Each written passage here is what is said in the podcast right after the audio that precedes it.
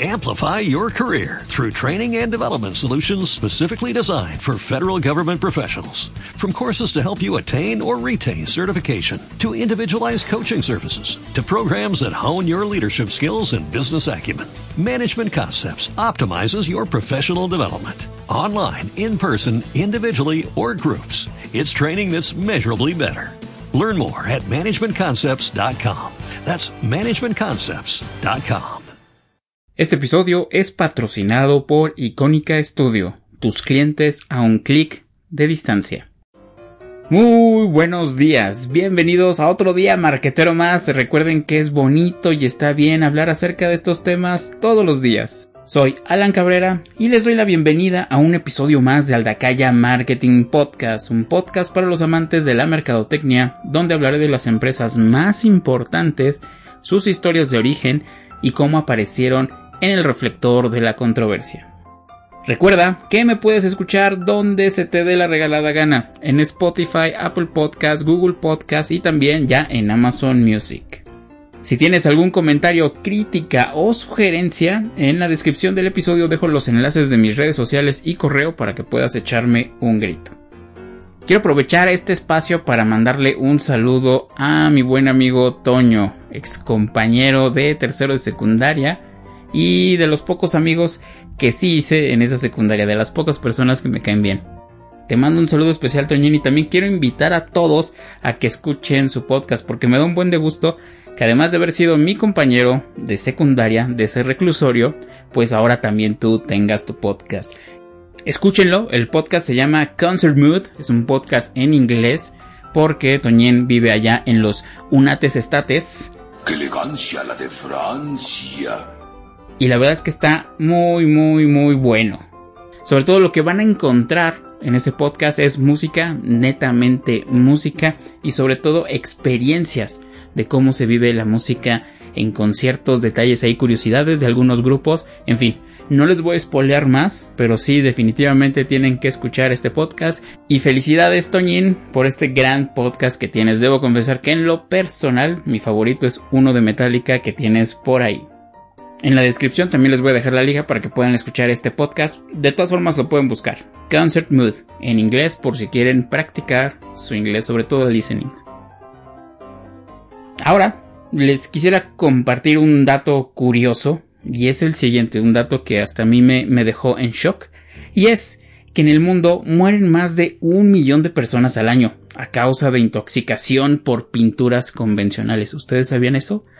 Esto quiere decir que sí, esa pintura con la que acabas de pintar tu cuarto, y me uno a esto, esa pintura con la que acabas de pintar la cocina, esa pintura con la que acabas de pintar tu changarro, pues puede, puede que tenga algunas partículas que contienen plomo, y estas son nocivas para la salud.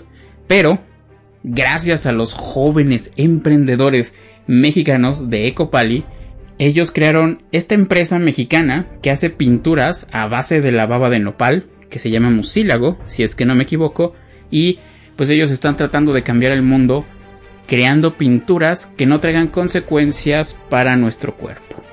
Actualmente en este momento tienen a la venta la gama de acuarelas, o sea, con eso están empezando, y también tienen un bonito kit que incluye cuatro colores, un pincel y además una cajita para que guardes todas tus pinturas. Yo de todo corazón les recomiendo que vayan a seguir su cuenta. Todas sus cuentas en redes están como arroba ecopalioficial. Por si había alguna duda, arroba ecopalioficial. Y échenle un vistazo. Además de conocer toda la gama de productos que ellos manejan y diferentes características, van a poder apreciar diferentes obras de arte que han hecho muchas personas gracias a estas pinturas. También en la descripción les voy a dejar las ligas para que le puedan echar un vistazo y no olviden comprar su kit de Copali. Y bueno, continuemos con la dinámica de este podcast. Recuerda que estamos iniciando esta segunda temporada.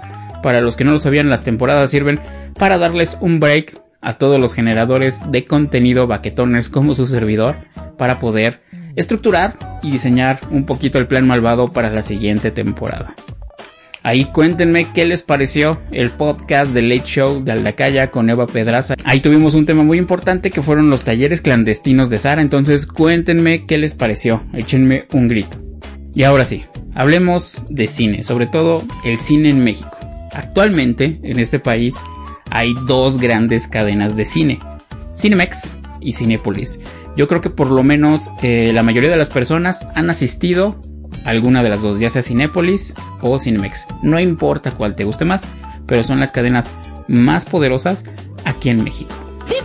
Y tristemente, ya tenemos un año de pandemia y el COVID-19 ha traído consecuencias para diferentes sectores, pero uno de los que más se ha visto amolado por esta pandemia han sido los cines, ya que los cines tuvieron que cerrar de tajo por estas recomendaciones de quedarnos en casa para cuidarnos bien y contener el virus, cosa que en Semana Santa mucha gente se pasó por el arco del triunfo y se atascaron varias atracciones turísticas. ¿Y de qué te sirve estar vivo si estás bien pinche pendejo? Entiendo todo lo que conlleva.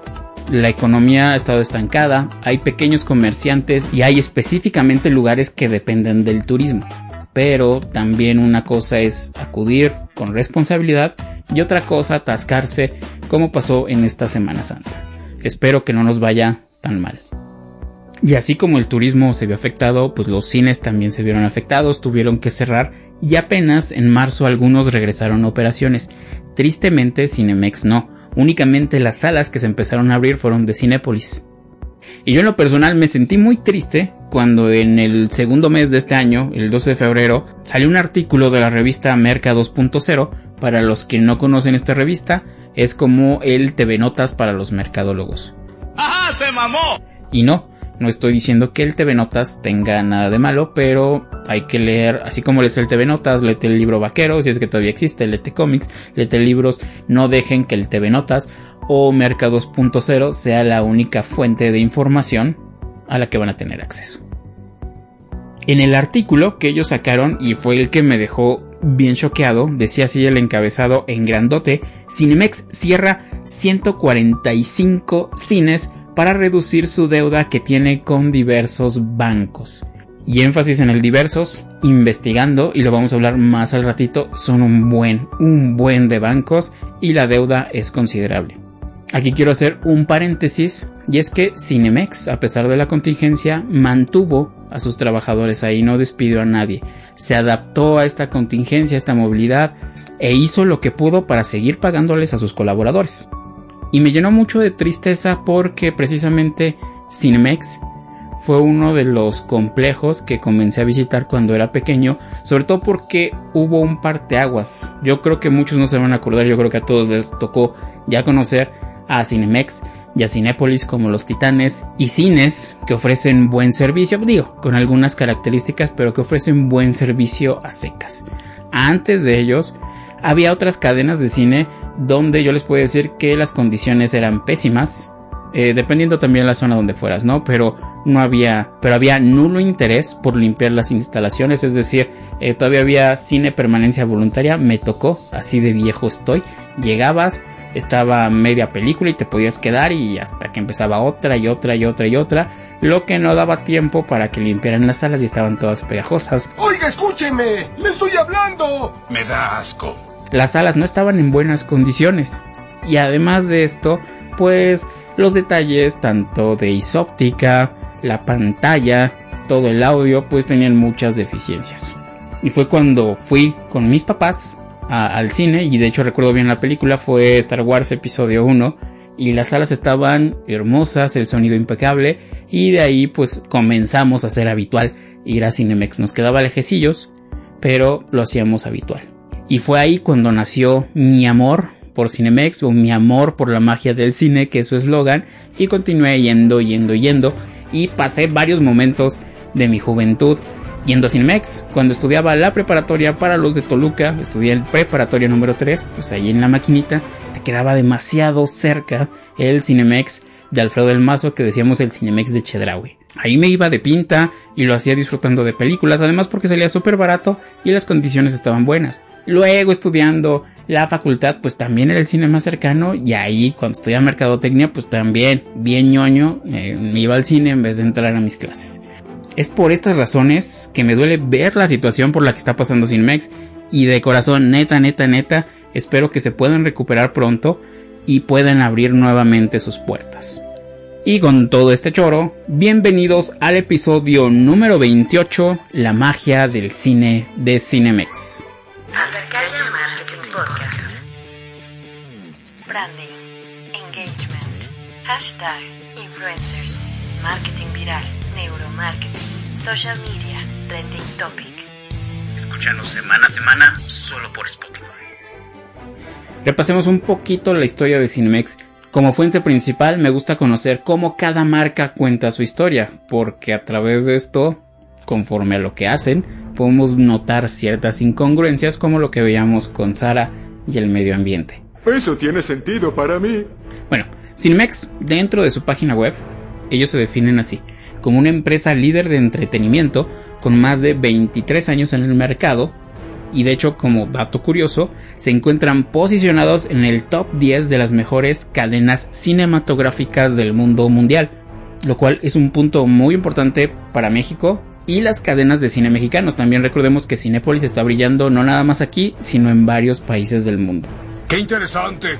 Ellos dicen que su motivo, su, su razón de ser, su verdadero camino ninja es dar a sus invitados la mejor experiencia de entretenimiento basada en el esfuerzo, talento y compromiso de todos, generando valor, innovación y mucha diversión. Sí. Y vayamos con los datos. Estos datos son antes de que cerraran los 145 complejos que tuvieron que cerrar. Para que hagan cuentas de cómo quedó. Antes del cierre tenían 335 complejos, 2.898 pantallas en 98 ciudades de la República Mexicana. Y también Cinemex tiene diferentes alternativas. Eh, cuentan con su versión pop, tradicional, premium, palco y platino. Todas ellas tienen como que una propuesta de valor diferente. No me voy a meter tanto a detalle, pero cada una tiene una propuesta de valor diferente. Y además de todo esto, pues cuentan con salas 3D, 4D, cine extremo y el poderoso sonido envolvente Dolby Atmos.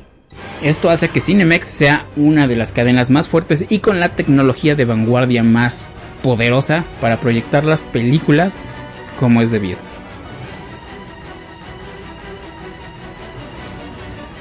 Y otro detallito importante que ellos tienen dentro de su propuesta de valor es que también fueron pioneros en exhibir diferentes tipos de contenido. Es decir, no nada más exhibían películas. Y digo que exhibían porque ahorita se encuentran cerrados. Anteriormente de hecho, ellos exhibían partidos de la NFL, tenían su combo y hasta podías consumir cerveza. ¿Dijiste cerveza o cereza? Cereza. Sí fueron pioneros en esta proyección de diferentes alternativas de entretenimiento para todos los mortales. Y un punto importante, por lo menos a mí, algo que a mí en lo personal me molesta un poco es cuando voy a ver una película y te toca ir con el chamaco chillón, con el bebé que está ahí dando lata.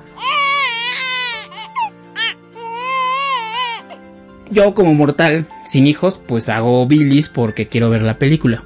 Pero del otro lado, pues hay gente que disfruta el cine y no tiene con quién dejar al chamaco. Entonces, Cinemex se puso las pilas y lanzó un concepto que se llama Cine Ma, donde los invitados, o sea, los padres podrían asistir con sus chamacos y era una sala especialmente acondicionada para ellos. O sea, ahí podía chillar el chamaco y nadie le iba a hacer de jamón por eso eran propuestas interesantes que hacía Cinemex hace poquito. Cinemex nace en 1983 y es producto de la idea de Miguel Ángel Dávila, Adolfo Feislich y Matthew Heyman, quienes en ese entonces, por aquellos ayeres, estudiaban una maestría nada, nada sencilla en una escuela bien chafa en Harvard, en Estados Unidos. Bien sencillos. Ellos tenían la idea y querían reinventar la proyección de películas en México. Como yo les conté, antes estaba demasiado chafa y en lugar de que tuvieras una buena experiencia al ir al cine, pues no precisamente terminaba siendo una experiencia desagradable, pero sí era como de, ah, qué asco. Algo se me pegó en la nalga a la hora que me senté en el asiento. En fin, ellos comenzaron este monstruo de Cinemex y pues fue creciendo poco a poco, poco a poco, hasta que en el 2002 un conglomerado canadiense, para aquellos que piensan que Cinemex es de México, pues no, nada más tiene el MEX porque branding, por el amor a la mercadotecnia, un conglomerado canadiense llamado Onyx Corp, junto con otro llamado Oak Tree Capital Management, estas dos entidades compraron Cinemex y respetaron todo su plan de crecimiento, plantilla, filosofía, marca, en fin, lo compraron y se quedó así. Pero dentro del plan malvado tanto de Onyx como de Oak Tree Capital, pues querían hacer que Cinemex siguiera creciendo y creciendo y creciendo. Pero voy a tener que cortarte los brazos. ¿Pero vuelven a crecer? Ah, em, sí. Algo que hicieron porque recuerden que en México había más cadenas de cine, compraron MM Cinemas y Cinemas Lumière. El 12 de noviembre del 2013, la Comisión Federal de la Competencia Económica autorizó la compra en un 100% de Cinemark, una cadena de cines de origen gringo que fue fundada en el 84 y pues en México también tenían complejos. Cuando Cinemex hace la compra, Cinemark contaba con 504 complejos de cine y 5794 pantallas entre Estados Unidos, Brasil, México, Argentina y otros países de Latinoamérica. Y todo esto pasó a ser propiedad de Cinemex, o mejor dicho, pasó a ser propiedad de Onyx Corp y Oak Tree Capital Management. Y pues ahí seguía la línea de crecimiento de Cinemex, creciendo y creciendo. Y eran los planes malvados hasta que llegó esta pandemia. Y se notó un buen porque la página web dejó de funcionar, también la aplicación y para esa fecha, el 12 de febrero, se anunció que se iban a cortar los pagos. Es decir, no se despidió a nadie, pero únicamente iban a laborar las personas que tuvieran que laborar. En este caso, personas de limpieza, seguridad y algunos técnicos. Esa fue la medida que ha tenido que tomar Cinemex porque la deuda que tiene con esos bancos es demasiada. Y esta medida se tuvo que tomar, punto número uno, para dejar que la deuda siga creciendo. Cortarla de tajo y reestructurar y negociar con los bancos a quien les debe y poder dar una respuesta si sí va a regresar o no va a regresar. ¿No tienen el presentimiento de que algo muy malo va a pasar? Y fue así como Cinemex decidió cerrar estos 145 complejos y algo que pasó en redes sociales, se mostraron videos donde los empleados de Cinemex grabaron cómo fue el cierre de cortinas, de hecho eh, si lo pueden ver se pone la piel chinita y ahí sale a relucir un punto importante para las marcas. Eh, las marcas tienen diferentes públicos sus consumidores, sus clientes, todos los momentos por los que pasa una persona quien compra o adquiere el servicio o producto. Otro de sus públicos pues son sus colaboradores. Y en este video pues se puede ver esta relación de respeto, de amor, de cariño y de tristeza al tener que optar por esta decisión. Lejos de queja o algo, también los mismos colaboradores, por lo menos es lo que dejan notar en el video, pues es esta relación de amor, lealtad y también de tristeza y de agradecimiento, porque a pesar de que estuvo la pandemia, pues ellos continuaron con su trabajo, pudieron recibir un ingreso y pues ahora definitivamente el futuro está un poco incierto. Y ahora me gustaría dar unas cifras para que podamos entender el contexto de cómo por lo menos económicamente se vieron impactadas todas las cadenas de cine, nada más Cinemex.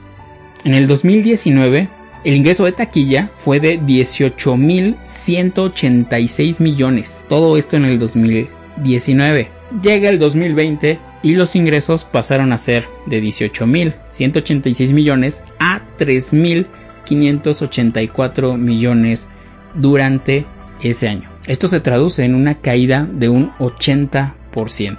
Estas cifras no me las estoy inventando, estas cifras y datos fueron dados a conocer por la Cámara Nacional de la Industria de la Cinematografía, la Canacine, y también comunicaron que en el 2020 únicamente se lograron vender 62 millones de boletos, cuando en el 2019 se vendieron 335 millones de boletos. Por eso, Cinemex le está sufriendo tan cañón. No sé cómo lo está haciendo Cinepolis, no sé cuál sea su modelo, pero también, pues esa cadena ha tenido pérdidas.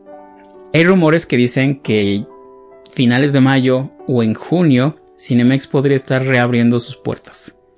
Ojalá que así sea, neta de todo corazón, ojalá que sí sea. Y no nos queda más que esperar, no hay nada confirmado, pero realmente espero que Cinemex pueda reabrir sus puertas en estas fechas que se rumoran. Lo único que tenemos es que a través de sus cuentas sociales lanzó un mensaje que dice más o menos así.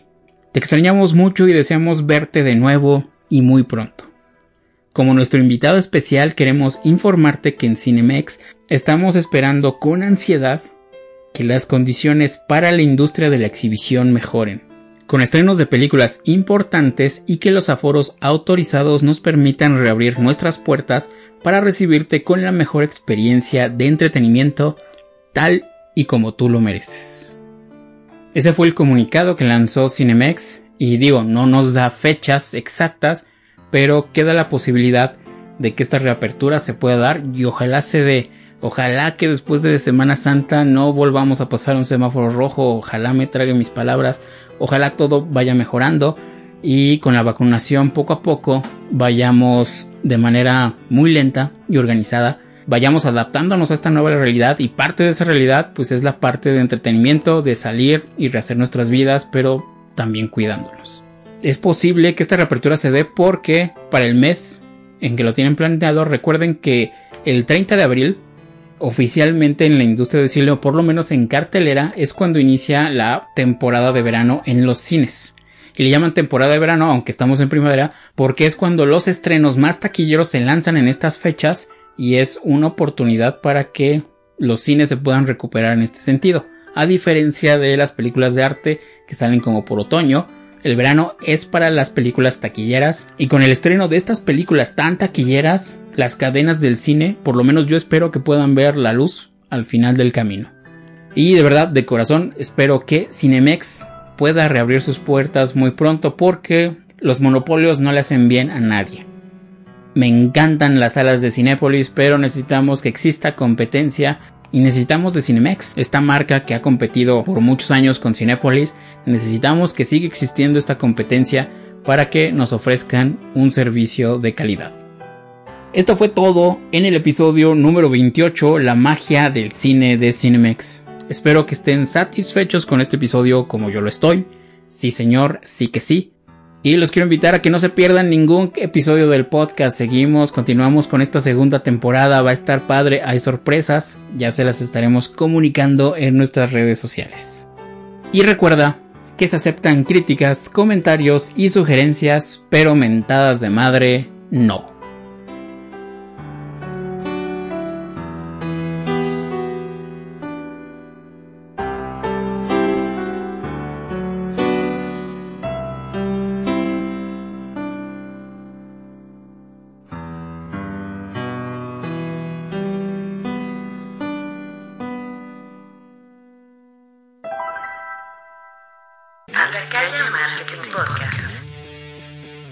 Branding, engagement, hashtag, influencers, marketing viral, neuromarketing, social media, trending topic.